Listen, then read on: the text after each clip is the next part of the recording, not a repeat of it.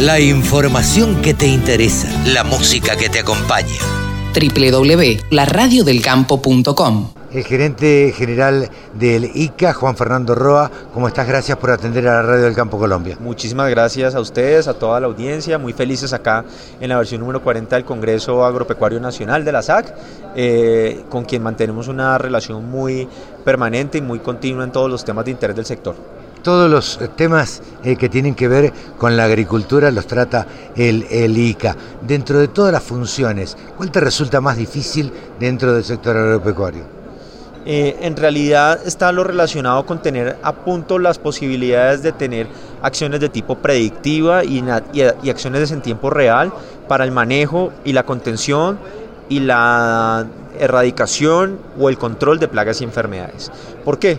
Porque como lo mencionaba hoy nuestra ministra, Colombia es un país tropical, eh, Colombia tiene una diversidad biológica, Colombia tiene una posibilidad en que las plagas y enfermedades puedan tener y presentarse de una manera distinta. Y eso nos obliga a las autoridades sanitarias, en este caso al ICA, a tener un nivel de anticipación, a tener un nivel de sistema de vigilancia epidemiológico, digamos, afinado, en tener un, un sistema de diagnóstico y de análisis también afinado. Y, digamos, integrar todas esas piezas del rompecabezas son lo que ahorita más nos demandan a nosotros poder elevar estas capacidades, para lo cual nosotros estamos trabajando dentro del plan estratégico ICA más cerca del campo en una línea muy fuerte de apalancar el crecimiento de la misionalidad del ICA a partir de las tecnologías de la información.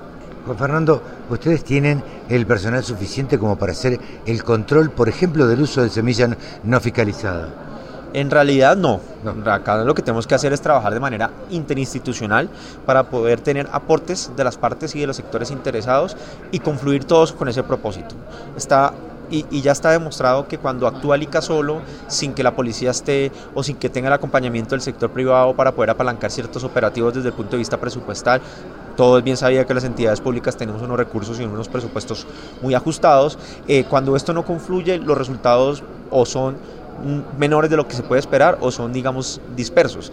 Cuando actuamos en el marco de un memorando de entendimiento o actuamos en el marco de unos operativos conjuntos, de una acción interinstitucional como lo que ahorita estamos haciendo a través de unos procedimientos conjuntos, esto, esto nos permite mejores resultados porque todos llegamos coordinadamente, cada uno con los aportes con el personal que cada uno tiene a cargo y multiplicamos esfuerzos. ¿Cuentan con el apoyo del sector privado? Contamos con el apoyo del sector privado en temas como por ejemplo el contrabando, la ilegalidad, en la lucha directa contra ellos, en los cuales como yo estaba mencionando hace unos minutos estamos trabajando en buscar los mecanismos de articulación que nos permitan eso, cada uno con unos aportes, cada uno con unos esfuerzos, podamos tener una acción conjunta en tiempo real, articulada, coordinada y de esta manera lograr los mejores resultados posibles. Juan Fernando, ya estamos llegando casi a fin de año. ¿Estás conforme con la gestión eh, que has hecho dentro del ICA?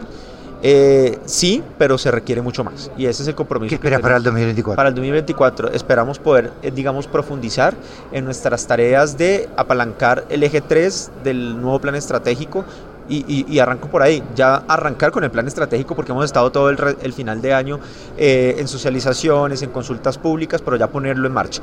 Y ese G3, que es básicamente eh, apalancar todo lo que es el crecimiento y la gestión de las tecnologías de la información, esperamos el otro año ya tener unos primeros avistamientos del el geoportal sanitario y fitosanitario a propósito de la información en tiempo real para la toma de decisiones útiles y también todo lo relacionado con plataformas unificadas que nos permitan tener, digamos, eh, mayores herramientas para el manejo de la información y tener el personal en punto, dispuesto para las tareas operativas, que podamos ampliar nuestra planta de personal y también nuestra planta de apoyo a partir de, los, de quienes hacen todas estas labores operativas en campo, técnicos agropecuarios, bachilleres, puntos de servicio, eh, oficinas locales y demás.